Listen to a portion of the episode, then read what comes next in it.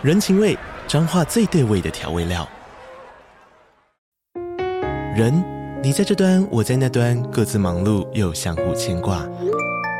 情，街角的吵杂声传递温暖与思念。味，是从每一个转角飘出的乡愁。这里是彰化县政府 Pocket 节目《彰化早咖》，我是主持人内克。从彰化大小事各具特色到旅游攻略，透过轻松有趣的访谈，带着大家走进最在地的早咖。准备好了吗？彰化的故事，我们说给你听。以上为彰化县政府广告。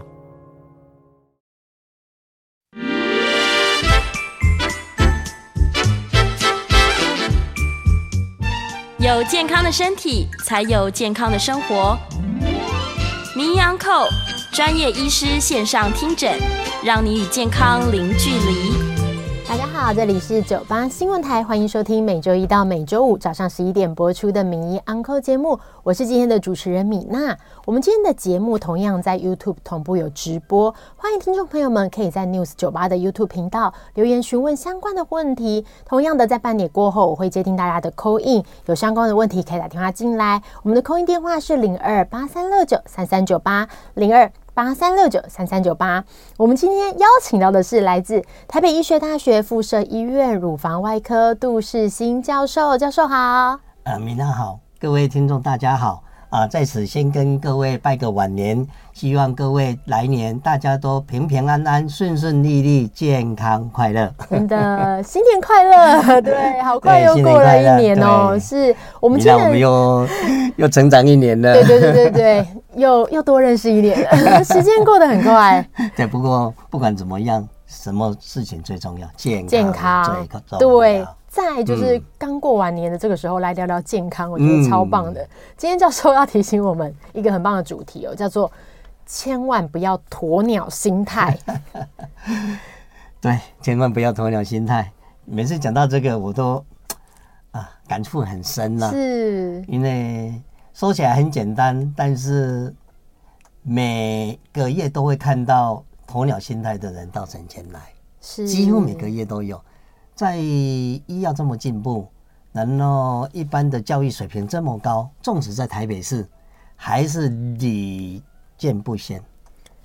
每个月其实频率很高哎、欸，对，几乎都会看到一位。对，这边我们要先来定义一下，就是鸵鸟心态。教授可能这样讲的时候，可能前面的观众朋友会以为是，比如说啊，有一个伤口没去检查，或是比如说有一个乳头流血了没有去检查，这种不是哎、欸。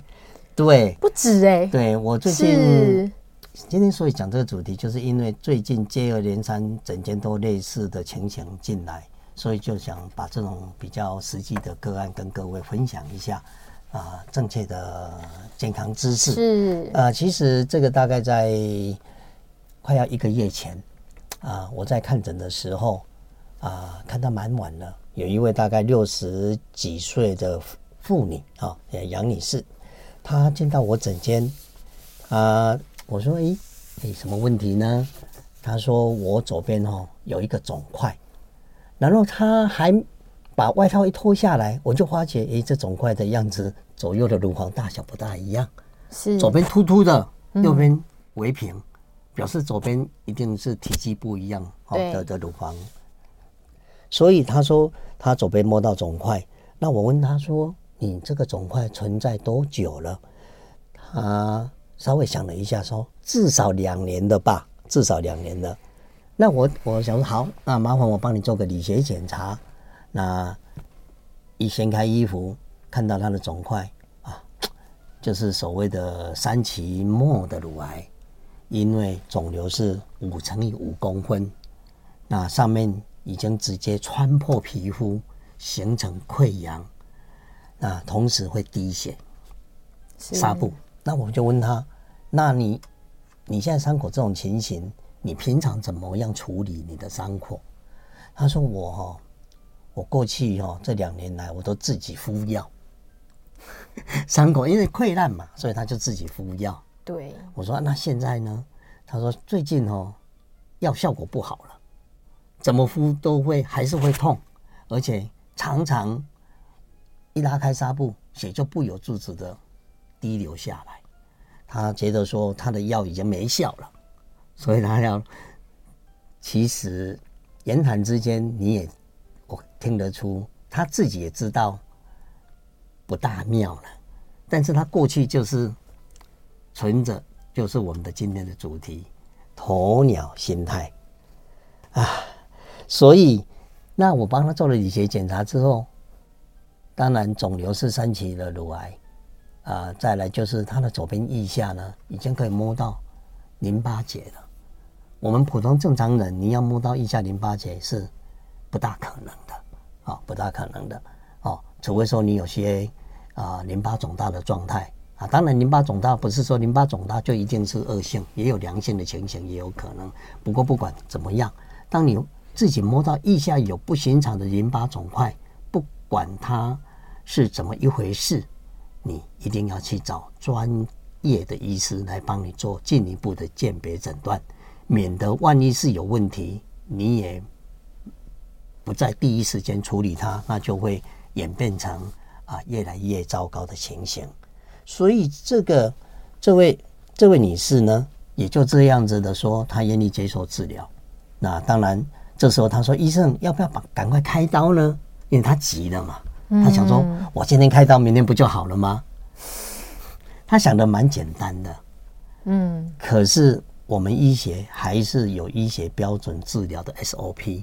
对，在这种三期末的乳癌，你是不可能马上给予开刀的，因为它肿瘤已经整个胸壁影响的层面范围这么大，你开刀以后，你伤口要怎么样缝合呢？对，缝不起来。同时，它肿瘤一旦形成这么巨大，其实它周边的整个的皮下淋巴组织可能都蕴含着有。癌细胞的微小转移在在淋巴管里或者血管里面，所以你你纵使现在把主块主要肿块，纵使有办法拿掉，不不用几天，不用几个月，你马上看到周边的癌块陆陆续续一直蹦出来，所以这也达不到你真的有机会痊愈的机会。所以这时候即使开刀，第一个伤口关不起来，第二个。如果你要处理这么复杂的伤口，有时候它它不一定肿瘤是拿得起来，因为你看它肿瘤上面已经把皮肤穿破，可见它下面会不会往后面肌肉长？它其实很高的机会。后来我们做了电脑断层，就发觉哦，它真的肿瘤已经侵犯到它的胸部肌肉了。所以你看，外面看到的是表面的伤口溃疡渗血。下面所看到的是肿瘤直接贴着侵犯到胸壁，那这时候你来开刀当然是拿不掉，拿不掉。那如果说你还勉强去拿，那就会造成很大的手术的带来的相对的并发症或者手术的后遗症。那腋下淋巴结更不用讨讨论它了，都已经摸得那么清楚，都是坚硬的肿块，常常你一进去它就粘成了硬邦邦的一团。你周边都是神经血管，我大家也知道，腋下不是神经血管是蛮多的。那你在那么勉强的状况之下，整个组织都不大清楚的状态，你要把它拿掉，谈何容易？纵使你接着肉眼拿掉，其实也不可能干净。所以有很多很多的层面是病人不知道的，但是病人的期待是怎么样？他觉得我今天来找医生就对了，是。我们其实常常在讲说，就是很常啊，在做一些宣导的时候，像教授也常常在节目里提醒一下大家，就是说，哎，要赶快去检查哦，因为乳癌是早期发现、早期治疗，而且乳癌不恐怖，要鼓励大家检查，因为现在有很多治疗的方式。可是有的时候，在这个过程，大家就以为这个癌症不是恐怖的疾病，其实癌症还是一个很恐怖的疾病。对，还是要早发现。哎，早发现跟晚发现，我我在节目中。非常的讲过同样一个概念，早发现比你用了很高贵的智慧药，甚至很新的药都来得好。对，因为几乎期数就已经决定你整个的预后的大致上的弱点了。哦，所以你夜晚发现，不是说啊，我可以把它拖拖到晚一点，我钱不是问题啊，我愿意配合。这个时候其实健康的机会。就是一念之间，稍纵即逝。而且，当你觉得健康已经远离你的时候，其实你所看到的，它不止本身后悔，然后跟着焦虑的、跟着受到影响的，一定是你的儿女，一定是你的先生、你的亲近家人，甚至你的亲朋好友。都会受到你的影响，这个层面不是一个个人的问题，但是大家都有一种心态，我自己做事我自己负责。有的我我真的跟他讲，他还是用这样的态度，那我们也真的只能苦口婆心啊。毕竟，嗯，我们会先导你正确的知识，但是为什么要在这个时候来谈这个知识？因为这样的实际的病情，你是屡见不不鲜，而且。几乎常常上演，所以这个病人呢，啊，这个杨女士阿妈哎，杨女士，我进一步帮她抽血，发现她血中的肿瘤指标 CEA CA 一五三已经不寻常的上升了，嗯，不寻常上升了。一般当你发现肿瘤指标不寻常上升，往往意味着肿瘤的期数相对的是比较严重一点，哎，哎。但是大家千万不要误以为说我抽血肿瘤指标正常就是没事，对对，这个是非常要不得的概念啊。比如说像我们每个月啊一二四个乳癌在开啊，那但是这一个一二四个已经确诊的乳癌，你在术前我们一定会做详细的一些呃血液啦、影像评估，对不对？但是你会看到他肿瘤指标上升的病人呢，你想会有多少？其实二十个里面，你能够看到一个上升就已经不简单了。是意味着，不管任何一二三期，尤其是一二期零一二期这种早期乳癌，你要看它它肿瘤指标上升，其实不大容易看得到。所以，纵使已经确定是癌症，已经马上面临要进手术了，血中的抽血它没办法给你警讯的。更何论说，大家都是希望健康检查，靠着肿瘤指标来找癌症，所以在国外做这些癌症的肿瘤指标，并不是健康检查的主要的首选目的啊。我想这个观念大家还是要小心啊，不是靠说哦抽血就会让我知道早期有癌症，哎，这个概念还是要厘清一下。教授，这个概念真的超重要诶，因为现在一般很多呃房间有许多的。呃，检验所或者是诊所，他有时候会贴一个可以直接验 CA 一五三这个 肿瘤指数，那大家就会误以为说我只要验了没事就没事了，就没事，对对。可是其实不是，不是不是，真的不是。但是有一个状况是你验了，也可能不一定是真的有事。常常，因为它常常会有。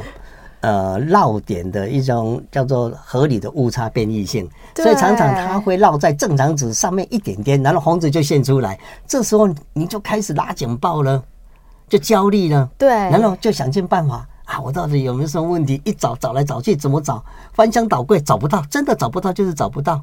那医生也只能告诉你，就目前的影像是 OK 的，对。可是这个空气警报毕竟已经响了。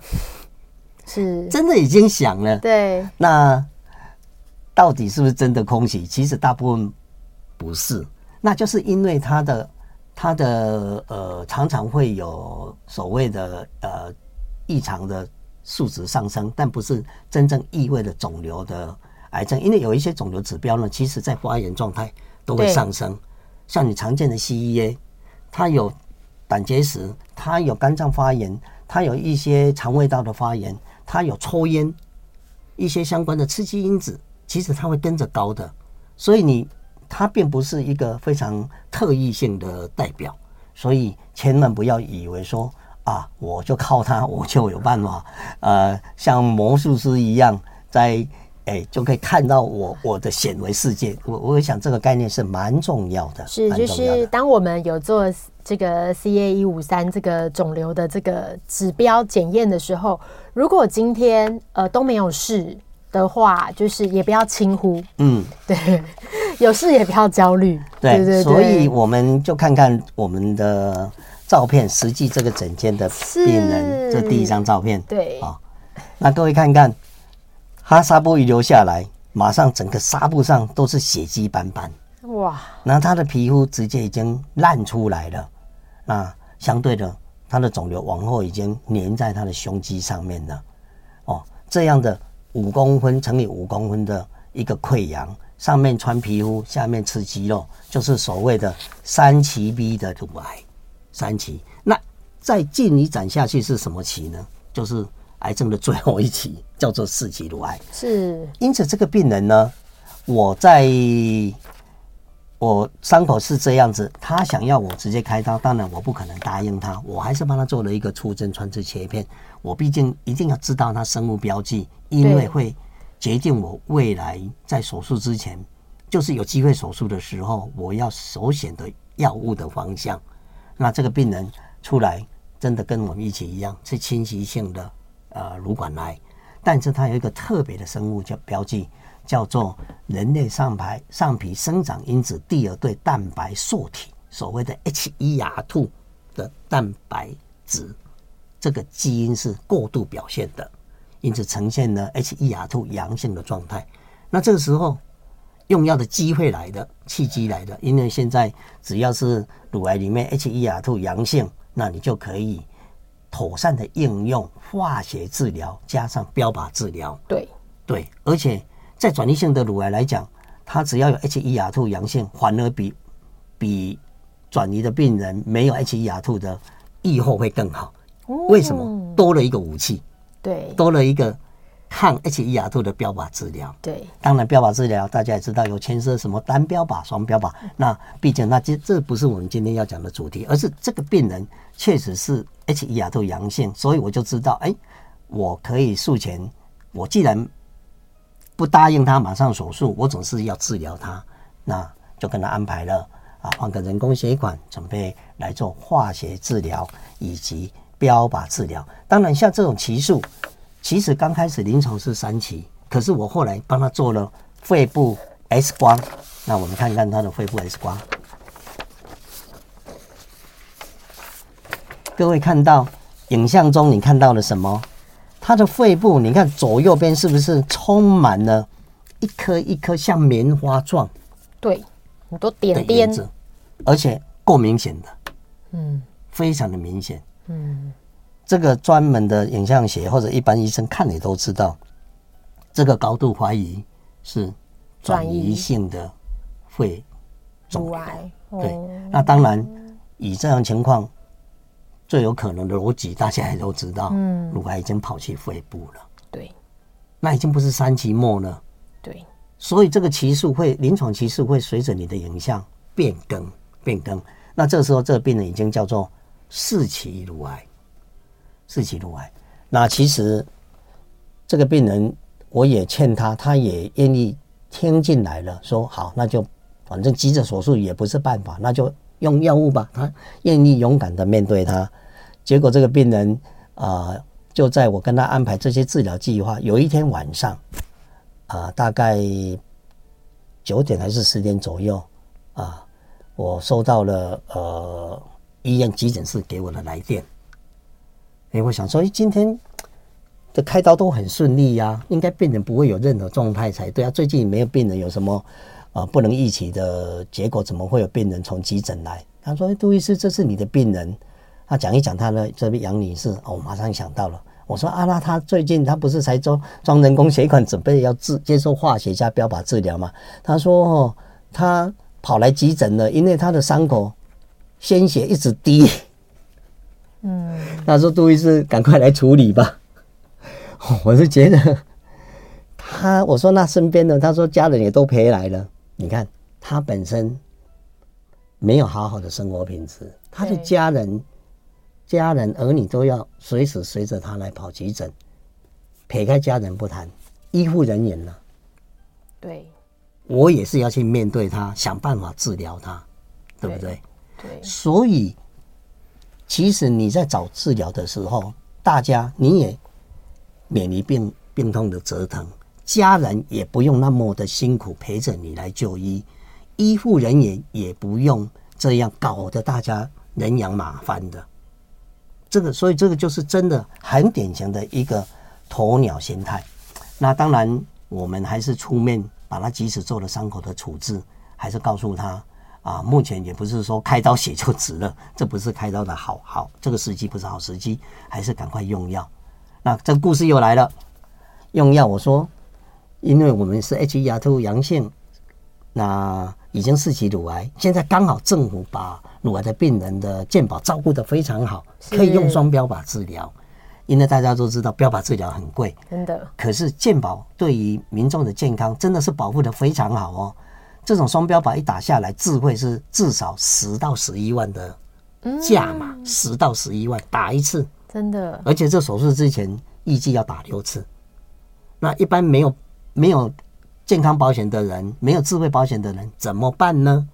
还好杨女士她刚好。符合健保局可以给付的双标靶条件的呃申请对象，所以我也就跟他讲说，我赶快帮帮你申请。那这专案应该预计七天左右会下来，预计。那弄完伤口的大概两天之后，他马上又回来诊间了。他说：“我我现在都不敢动伤口了，他已经吓得要死了啊！”那他说：“赶快帮我治疗。”我说：“可是你的药。”我已经帮你申请了，而且用很快快的把所有你的证明、所有的证据、针跟影像的评估、肿瘤指标，那我想只要他不要再说要做切片的肺部转移的的要求的话，应该要很快就合下来。我带回下来就跟你处理。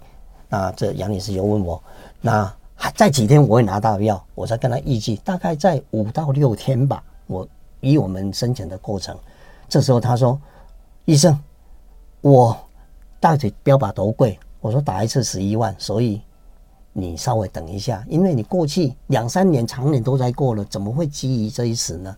这时候他身边的女儿说：“我们没有智慧的保险，但是看起来好像等下去我们也不敢等。”他说：“我今天就想打针，那十一万我自付。”哎呀，你听了这时候。他多急，心态的转变呢？对，心态转变，他本来很消极，现在变得很积极，是因为整个症状都已经爆掉了，都已经快要不可收拾了。是，对，你看这个时候，健康也威胁到，金钱也要受到威胁。当然，我没有答应他，我说，其实你伤口只要目前不要再有重大的变化。啊，差不了两三年，真的，这个这个癌症的形成绝对不是一两周、一两个月了，对，所以这时候我觉得在治医病的过程，你经济你还是一个家庭很重要的考虑因素，而且健保已经依照我们的申请经验是不会给你有任何刁难的，在两天、三天就可以使用了。好的，我们这里先休息一下，等一下广告过后再回来。大家好，欢迎回到九八新闻台名医 Uncle 节目，我是今天的主持人米娜。我们今天邀请的是来自台北医学大学附设医院乳房外科杜世新教授。我们今天杜教授跟我们谈的是，千万不要鸵鸟心态。是刚刚分享了一个很精彩的整间故事哦，一个杨女士，就是她的肿瘤。我们刚刚有看到上一段的这个图片，她肿瘤已经穿破了胸部乳房的皮肤，跑出来了。很大，五乘五，对，然后才想说要面对要治疗这样子，嗯、所以可是当你的肿瘤已经发生这么大的情况，加上我们刚刚第二张图片，肺也有很多很明显的这个转移，其实治疗是真的是会变得比较棘手，也复杂多了，也复杂是。来，明娜，我们再给他看看。好的，肺部 X 光刚刚那一张显现了多发性的转移肺。肺病灶，对，那我们看看他的电脑断层。这时候你看他的电脑断层，那左边的胸部当然那个有一块很大很白的，那个是癌症的显影在乳房上。哦，可是你看他的肺部里面，嗯，我们这个电脑断层肺黑色的地方是肺肺组织，肺部里面充满了像不像很多很多天空的云朵？对，像棉花一样，很大朵哎。很大多，对，真的，这个影响，这个一横切你就知道是。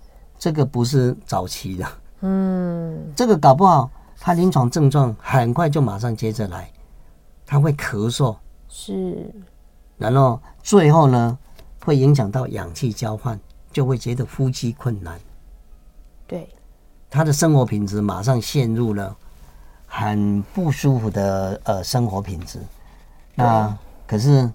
期数已经这样了，啊，其实杨女士她觉得她一天也等不下去，所以她愿意要要自己花钱。她以为，但是她想的比较天真一点，她以为说这个钱花下去，就如同医生讲的，因为我们也跟她一直劝她说，化疗加标靶效果会很好，她就认为，哎，只要钱下去就会好了。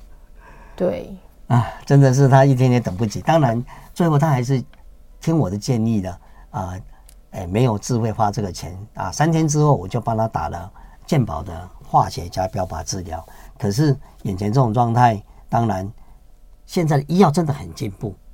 那打了以后一个礼拜回门诊，我问他说：“因为我们打这些化学治疗啊，大家也知道，化学治疗最怕的副作用就是白血球过低，对，然后你不知道引起败血症，那是有生命威胁的，常常会导致肺炎。所以我们例行一定做化学治疗，会把它约回诊，看看白血球的。”的数量，甚至血红素有没有掉下来，血小板有没有受到很大的骨髓造血功能的影响，肝机能等等。那这时候回来的时候还好，副作用不大。那这时候他脸上开始有一点笑容了，我就问他说，心情比较好了。他说好多了。我说为什么？他说哎，很奇很神奇呢，只只治疗一次，这肿瘤缩小了，而且他说不流血了。他已经不会再流血，一次就得到了，一次就看到了明显的控制。当然，我们乐见其成，而且鼓励他。好啊，那既然你愿意医，我们医护团队我们会尽我们的能力来帮你，帮你治疗。啊，那也请家属这时候总算也稍微安心一点了。嗯，这个是真的，整个的目前那当然他我们就预计持续的用啊前后六次的标靶治疗加。呃，双标靶加上化学治疗啊，预计他会很顺利的把伤口控制住。至于手术的术的话题啊，不仅肿瘤会缩小，腋下淋巴结也会跟着缩小。那肺部的转移病灶，在经过几个月之后再评估，会如预期的，会受到很很嗯戏剧性、很有效的控制。那至于要不要弄乳房的手术，那个是以后的主题了。因为四期乳癌啊，手术已经不是你的治疗重点了。是，这里我之前常有听到病友分享，就是有一些病友确实就是像教授这样讲的鸵鸟心态，他可能已经发现了，然后他也觉得怪怪的，但是就拖过半年、一年、六个月一段时间的拖，然后就像教授这样讲，就是到了有一些不舒服的情况才去看诊。嗯，结果我没想到药一打下去。很有效，那这时候就会想说，啊，我早知道就早一点来，因为我我那时那时候那么害怕，然后他可能害怕的东西很多，很害怕手术，害怕化疗，害怕标靶，害怕这些副作用。嗯、可是事实上，你在真的做治疗之后，我我觉得其实这个东西是并没有那么可怕的。其实不是怕药物，他们这种这种实际的病情，不是只有年纪大的。五六十岁的人。是。上班族的年轻时髦女女性也有，职场也是也是常常碰到，真的是。他是害怕他的周遭同事知道他得了乳癌，嗯，人家会用怕人家用异样的眼光来对来看他。其实得乳癌不不可耻，台湾的女性十二位里面终其一生有一位会得乳癌，对，美国里面八位有一位女性会得乳癌，嗯。难怪乳癌十八年来都是残留台湾女性癌症的首位，这有什么好见不得人的呢？现在就是国健署的资料统计嘛，大概是二十六岁到五十五岁之间的癌症患者大概是六十七万人，里面的乳癌哦就九万多嘞，很其实数量是蛮多的。所以不要说呃不好意思就医，也不要怕同事知道，早期发现。你会省掉很多很多的麻烦，因为有的人其实他早期的时候，他他的病灶不明显，没有那么广泛的，他只要部分切除，外形一模一样，结果他就把它拖，鸵鸟心态拖，然后他在期待什么？他在期待，也许他不是乳癌。第二个期待有一天奇迹出现，他会好，啊，他就一直在等那个奇迹的出现。有时候这样就觉得很可惜，可惜什么样？真的很可惜。漂亮的女生，原先她只要肿瘤拿掉，外形一模一样，而且甚至有的不用化疗啊。对，不一定会化疗啊。对啊。结果最后演变成乳房会拿掉不可。对。那你这样子的鸵鸟心态，其实完全你再冷静的想一想，完全对你来讲是一个错误的选择，对，绝对是一个错误的选择。如果能够让你重新有机会选择，当然这个选择是很重要咯，是一个人生生与死、健康以及失掉健康的抉择。你一定要慎思的想想，这个抉择你要不要？呃，以前有听过，就是比较年轻的病友，就是也是漂漂亮亮的这样，然后就是发现自己乳癌，也确诊喽，确诊乳癌了。然后有病友就说，呃，我我要就是做我想做的事情，这样，比如说我要环游世界，这样之类的啦。然后就去环游世界，可能很久这样。结果其实跟想象疾病跟想象的不一样，它后面的进程其实很快。嗯，一开始你可能没有症状，但后面的时候，可能像刚刚教授分享，他已经转移到了其他器官。嗯，他可能慢慢的就是有一些并发症，他的症状就出来了。对，他可能不知道，可能会喘啊，或是腹水啊，或是一些腹水或者骨头疼痛啊，痛到甚至呃行动都困难。对，其实那个生活品质是不好的，不好的，而且会一直折腾，而且这个时候真的不是你说。啊，我我赶快结束就算了，是没有那么快就就可以了事的。对对，所以不要以为说我我自己的决定我自己负责，是。你没办法为自己负责，到时候谁要为你负责？你亲爱的宝贝女儿、宝贝儿子、嗯、你的先生，对，你的老伴会非常的不舍。医医疗团队，医疗团队，对，当然是。你的健康的后盾，那更不用谈。对，这绝对不要想说是我个人的抉择。我想这观念还是要带给大家。那我们同时还有第二个类似的情形，是也是最近诊间的实际病人。呃，因为这这这病人也是大概我看起来差不多六十岁不到啊，穿着很时髦啊，住址一看就是台北市。然后来的时候，呃，看起来教育水平蛮高的。蛮高的，那身边陪了很帅的两个儿子以及先生，四个人一起到诊间，然后一看，跟刚才所谓的杨女士雷同，一打开又是三七 B 的乳癌，整个皮肿块都已经凸出来，硬邦邦，把皮肤穿破了，固定在胸壁上面。当然，它没有杨女士那么大，但是有到至少三公分左右。我我因为我们的临床经验也知道，跟他讲这个应该不是是良性的，这个是乳癌的，所以跟他确确定切片之后还证实是乳癌，那家人就急了，就赶快问医师，他他现在到底是几期了？我说这个临床上看起来至少三期了，哦，所以这三期已经给他很深的印象。那切片之后，当然就随着。也没办法马上开刀嘛，对不对？这个时候这种情形就是先药物为主，选择对他有利的药，手术是以后择期再说。当然，接着进一步会断定他的期数，一样的做一些影像评估、抽些血等等的。结果一出来，电脑断层一看，虽然不像刚才那杨女士肺部满天星，肺部是干净的，但是非常的可惜，整个脊椎骨盆。多发性的骨节都受到癌肿瘤的侵犯啊，转移到骨头，对，骨头转移了。嗯、然后你详细问他，没有任何症状，你有没有不舒服？他说会呢，常常会背痛，不明的背痛。他都说，我都常常想说，是不是前一阵子爬山爬山时候，呃，怎么样怎么样扭到了，所导致的。因为有些病人，当你跟他讲的时候，他会会把这个焦点一直转移到他想要的答案，这是人性的心态。了解，我们这里先休息一下，然后下一段再继续。嗯、欢迎回到九八新闻台迷 Uncle，我是主持人米娜。我们今天邀请到的是杜世新教授，教授刚刚跟我们分享了就是整间故事，是刚刚分享的第二个故事，也是也是现在目前正积极的马上要面临治疗的一个呃门诊情节。是。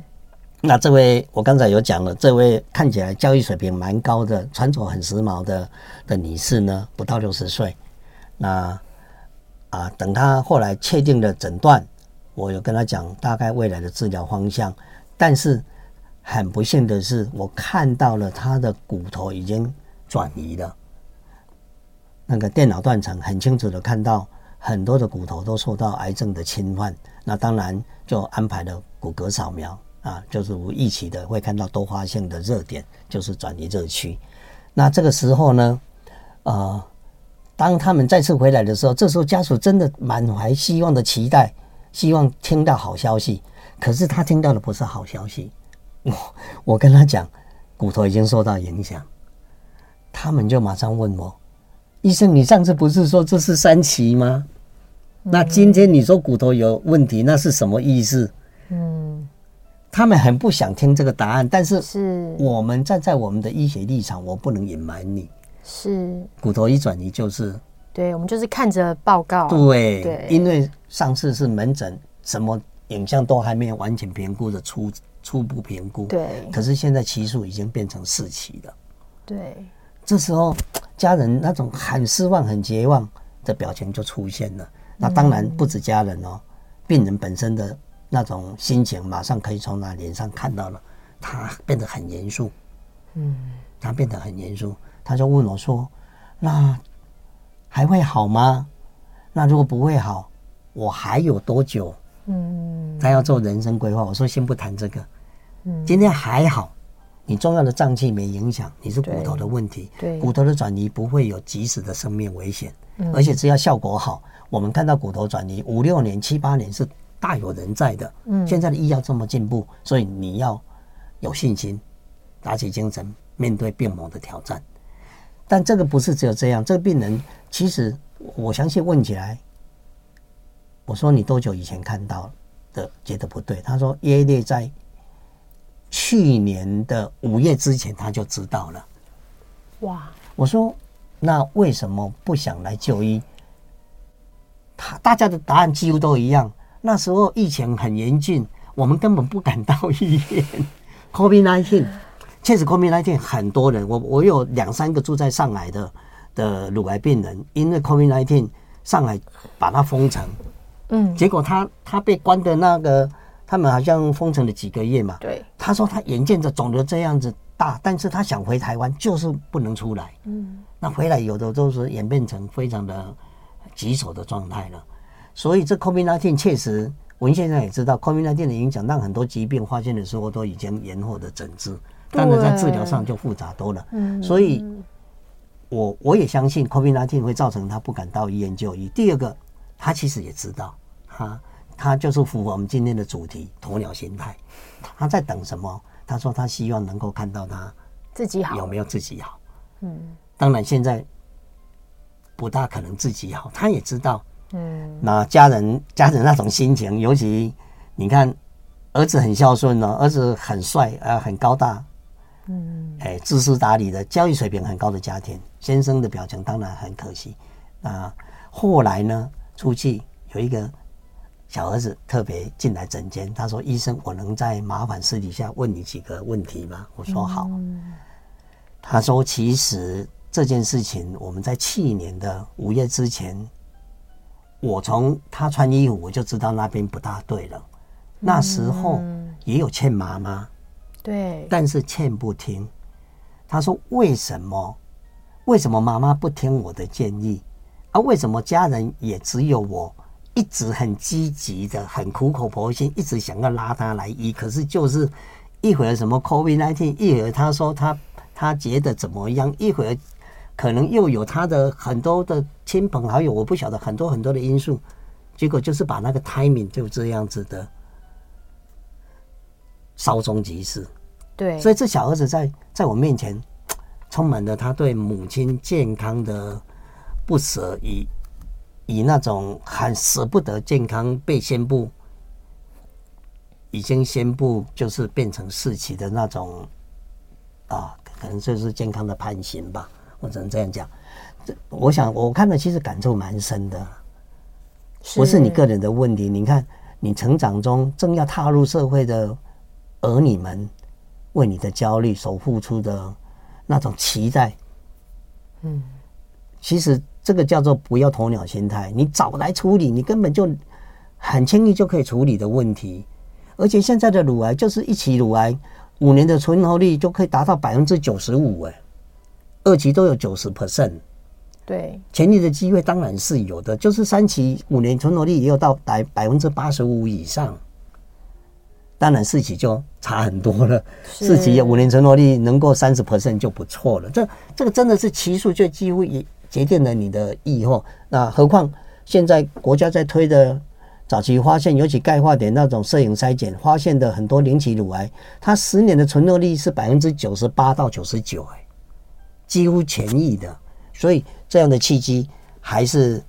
还是真的需要呃，跟各位好好的讲这些诊间的病人的心理，以及目前大家的观念上的迷失，以及纵使在台北市知识水平高的的的社经地位的的都会区里面，像这样的错误的迷失、错误的想法，以及不敢面对它，用鸵鸟心态期待奇迹出现，这个每个月几乎都会看到。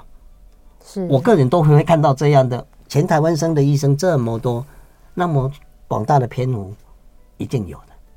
对，教授这边讲到一个非常重要的，就是大家在鸵鸟心态，然后来的时候啊，都会想说自己会不会好，然后在上面涂上神奇的药膏。教授也想要提醒一下大家，对，就是不要不要再用偏方了。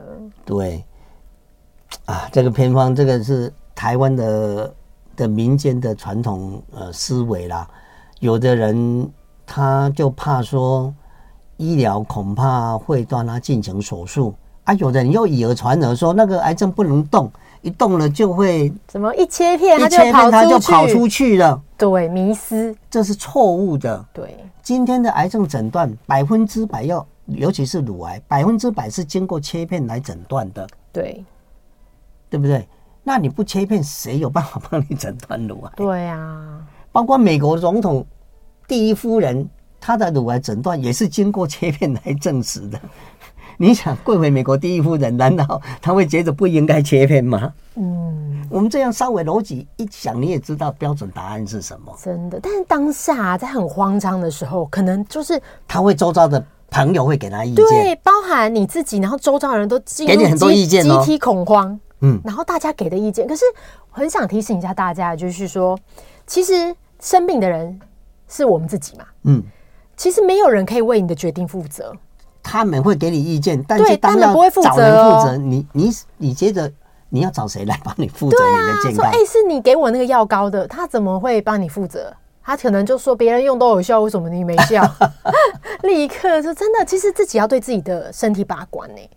真的药膏还好。啊，有的人，我们台湾人就有一个习俗、习惯，有的人就吃偏方中草药，神奇的树根，嘿，神秘的水，他就自己想想到一个，因为听说人家怎么样啊，有的人说，哎呦，书上说癌症可以不用手术就会好啊，等等的，就很多很多，就是那种吸引力，就把它吸到那种很很。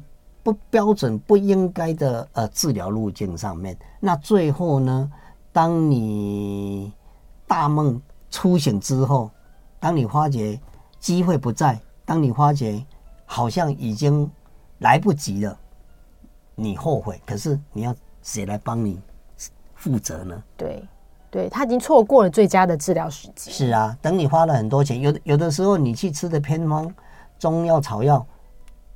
便宜还好，如果说有心人又用利用这个心态上的，没有便宜的，没有便宜的，对，只有 很贵跟超。米娜说没有便宜，只有很贵跟超贵。因为米娜有身边呃呃，就是成年里面蛮多乳癌的社群，然后很多年轻的，对呀，他会听到大家的治疗的心路历程，没有便宜的，没有便宜的，就是我们常大家在确诊乳癌，我们提醒大家的第一件事情是什么？就是皮包关起来，他先关起来。拉拉链，因为那时候就是太多偏方了。神奇的水，神奇的运动，哦，神奇的运动，这个真的是。有的人就想说，他就开始利用气功。对对，不是说气功不好，嗯、但它是一个运动，不是不是，它是一种运动，但那个不是在你治疗的之前的首选。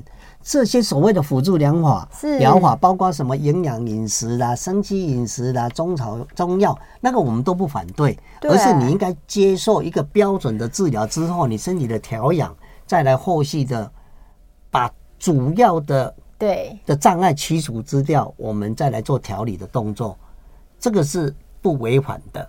没错，所以有任何的辅助治疗或是民俗疗法，一定要搭配的正统治疗使用，然后要跟医师讨论是最重要，医师才可以保护你的安全。